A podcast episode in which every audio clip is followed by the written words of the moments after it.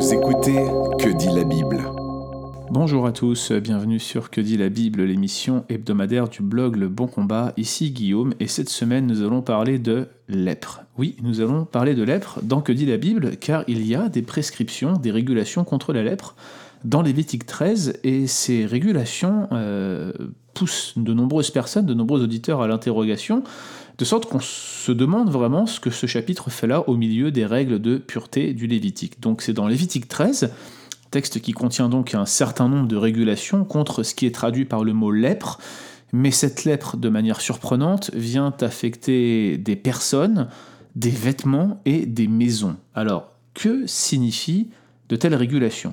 Le terme original, tsahat, est bien mystérieux et on ne compte plus le nombre de recherches qui lui ont été consacrées.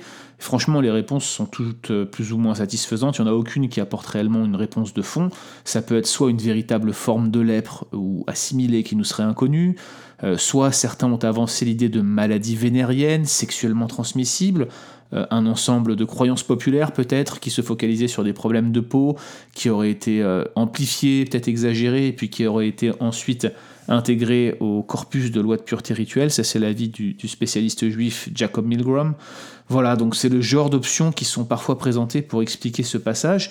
Très franchement, c'est difficile de trancher, même si on va quand même essayer de le faire. Vous savez qu'on ne fait pas des podcasts pour rien quand même, en essayant de procéder par élimination. Première chose, c'est que ce n'est pas de la lèpre ni une forme de lèpre de près ou de loin. Tout commence en fait par la traduction qui est apportée par euh, les Septante, la fameuse traduction grecque de l'Ancien Testament qui date euh, de la fin euh, de l'ère pré-chrétienne et du début de la période chrétienne. Hein. Je pense que la Septante a été finie d'être traduite autour de 150, maximum 200 après Jésus-Christ. Et Tsaraat, dans la Septante, dans la forme finale de la Septante, a été traduite par le mot grec lépra.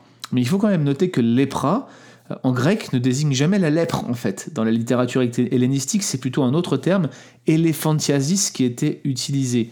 Donc, vous voyez, c'est une mésentente de traduction, comme on en a parfois, une transposition un peu rapide du grec, mais euh, en tout cas, ce n'est pas le syndrome de la lèpre, c'est-à-dire de la maladie de Hansen. Ça n'a rien à voir, c'était pas le même terme en tout cas qui était utilisé. En plus, les symptômes qui sont décrits dans Lévitique 13 de facto excluent la lèpre. Je vous rappelle que euh, la lèpre, je le disais, c'est la maladie de Hansen, c'est une affection horrible euh, qui touche les nerfs périphériques, la peau, les muqueuses, qui provoque des infirmités sévères, elle peut même créer des, des résorptions osseuses. Or, dans Lévitique 13, euh, l'affection semble se limiter à l'aspect extérieur de la peau et les mesures de confinement sont euh, purement rituelles, rien à voir avec les procédures de quarantaine auxquelles on s'attendrait euh, en pareil cas. En fait, même, on n'a vraiment pas le sentiment qu'il s'agit d'un problème de contagion. On voit la lèpre s'étendre dans les 21 cas il y en a quand même beaucoup qui sont mentionnés dans Lévitique 13, mais on n'a pas l'impression qu'il y a une forme de contagion des personnes, alors que quand vous regardez par, motif de comparaison euh, le, problème des femmes menstruelles, enfin les femmes qui leur menstruation, pardonnez-moi je fais un anglicisme ici, mais les femmes qui avaient leur menstruation semblaient pouvoir euh, transmettre l'impureté rituelle à des objets, on n'a pas vraiment le sentiment que ce soit toujours le cas ici. Ça dépend des cas, c'est pas si clair, mais on voit pas une contagion en tout cas qui, ressemble à une forme d'épidémie, si vous voyez ce que je veux dire. C'est pas vraiment ce qu'on a dans le texte ici.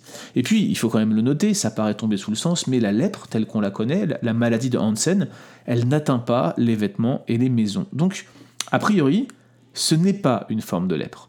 Rien non plus n'indique dans le texte qu'il s'agisse d'une MST, euh, c'est vrai que certains ont essayé d'associer ces affections à la syphilis, mais franchement c'est au prix d'une reconstruction acrobatique, je ne vais même pas rentrer dans le détail, rien dans le texte ne semble appuyer la thèse de la maladie sexuellement transmissible ou même d'une autre maladie euh, de ce type-là, ça ne paraît pas être le cas. D'ailleurs ce qui est frappant, et c'est mon troisième point, c'est que la plupart des spécialistes du sujet qui sont invoqués, Milgrom on a ramené un euh, qu'il cite dans son commentaire, il avait même fait a priori une conférence sur le sujet, mais Wanham aussi cite des spécialistes, la plupart sont souvent des dermatologues, et en fait ils sont en complet désaccord quant à la pathologie précise, ils sont d'ailleurs déroutés le plus souvent par les soins qui sont proposés, vous allez le voir que je pense que ce ne sont pas des soins en fait, mais euh, je vais vous dire même franchement, la plupart refusent de donner un avis sur le sujet et pensent qu'il ne s'agit pas d'une maladie connue, tant la reconstruction semble impossible. Alors quand on est présenté à ces faits, si vous voulez, on est face à ces données, on se dit mais qu'est-ce que c'est donc que ce tsarat qui a été traduit par lèpre dans nos Bibles? Que faut-il en penser? Alors, quelques éléments de réponse qui, je l'espère, vont pouvoir nous éclairer. Première chose, euh, vu l'ensemble des problèmes qui sont regroupés sous l'appellation de Sarat, hein, je, le redis, euh, des personnes, des vêtements, des maisons, on a l'impression qu'il s'agit de différentes choses qui sont en fait regroupées sous un terme générique. En fait, euh, Tsarat, ça serait plutôt un terme, un peu un parapluie qui regrouperait un ensemble de, changements répugnants à la surface d'une peau, d'un vêtement, d'un mur, d'une maison, quelque chose qui dégoûterait et qui aurait été associé, en tout cas par les Hébreux, dans leur euh, corpus euh, du Lévitique. Alors là, ne courez pas tout de suite euh, vous affoler en vous disant que la Bible hébraïque serait ascientifique. À mon avis, l'intérêt du rédacteur de Lévitique 13 n'est absolument pas scientifique, c'est pas du tout ce qui l'intéresse quand il liste les problèmes de Tsarat. C'est pas du tout le cas ici, mais vous allez le voir, je vais en parler. Dans plusieurs passages, ce qui est vraiment intéressant, c'est que la lèpre, le tsarat, pardon, est comparé à de la neige. Mais à mon avis, c'est pas forcément une référence à sa blancheur. Et je vais vous dire ce que je pense. Je pense que les traductions, là encore, nous égarent. Quand vous avez des traductions qui vous parlent d'une lèpre blanche comme la neige, le blanc n'est pas dans l'original. C'est une lèpre qui est comparée à la neige, mais c'est pas forcément la blancheur qui sert de point de comparaison. Peut-être en fait est-ce une référence à l'aspect floconneux de la neige. En fait, la peau, le vêtement, le mur se friperait sous l'effet du mal. Et ainsi, le terme générique désignerait toute maladie ou toute vermine qui produirait cette condition qui donnerait une apparence soit euh, pleine de cloques ou fripée, bref, une, condition qui, qui dégoûterait, qui serait, qui serait répugnante, mais qui en aucun cas ne désignerait le même mal. Ça serait donc un terme générique avec une comparaison de type de forme, mais pas de couleur. D'ailleurs, Hulse, qui a bien étudié le sujet, suggère que la comparaison entre la lèpre de Myriam et le nouveau-né, en fait, pourrait se référer à cette idée, puisque la peau d'un bébé à la naissance est euh, également relativement fripée. J'ai trouvé cette comparaison intéressante et il me semble qu'il faudra en tenir compte, parce qu'une fois encore, nos traductions vont un peu plus loin et proposent une exégèse qui n'est peut-être pas ce que le texte original dit. Ensuite, les soins qui sont proposés dans Lévitique 13, franchement, n'en sont pas. Euh, l'examen produit par le sacrificateur n'a aucune visée médicale, c'est clairement une loi de pureté rituelle. Et c'est là où je veux en venir, c'est qu'on est en train de s'arracher les cheveux pour désigner par Tsaraat un ensemble de conditions médicales, on appelle des spécialistes, mais le, point c'est que Tsaraat en fait pouvait désigner un ensemble de maladies ou de vermines qui étaient regroupées dans ce chapitre. Alors Hulse, euh, lui, il est très précis, il parle de psoriasis et d'un certain nombre d'autres maladies que j'ai pas listées pour ce podcast, mais d'autres spécialistes sont pas d'accord avec lui. C'est vrai que peut-être on a du mal à mettre un sens précis sur les mots qui sont utilisés, et pour les premiers lecteurs du Pentateuque, de la forme finale du Pentateuque, c'était extrêmement clair, pour nous ça l'est moins, mais en tout cas on voit bien que ce n'est pas une valeur médicale qui est donnée par le sacrificateur, c'est clairement des lois de pureté rituelle. Et c'est là la question en fait, c'est pourquoi est-ce que c'était rituellement impur?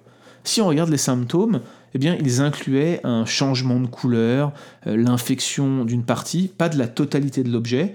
Euh, le mal apparemment n'était pas si superficiel, la peau pouvait être enfoncée, apparemment ça pouvait s'étendre, c'était pas contagieux comme je le disais, mais en fait l'anormalité euh, et surtout le fait que cette anormalité était visible, en fait ça venait affecter cet aspect de la cohérence du tout, cette cohérence entre la créature et l'objet.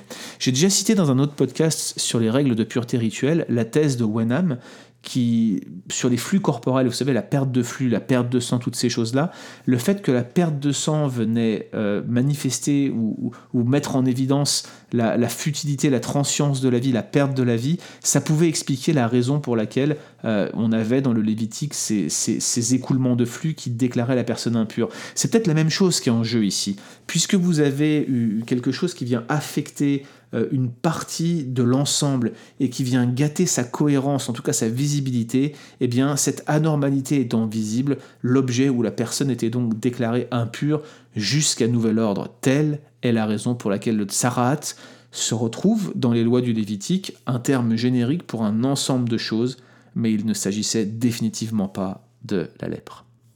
Retrouvez d'autres épisodes sur www.leboncombat.fr.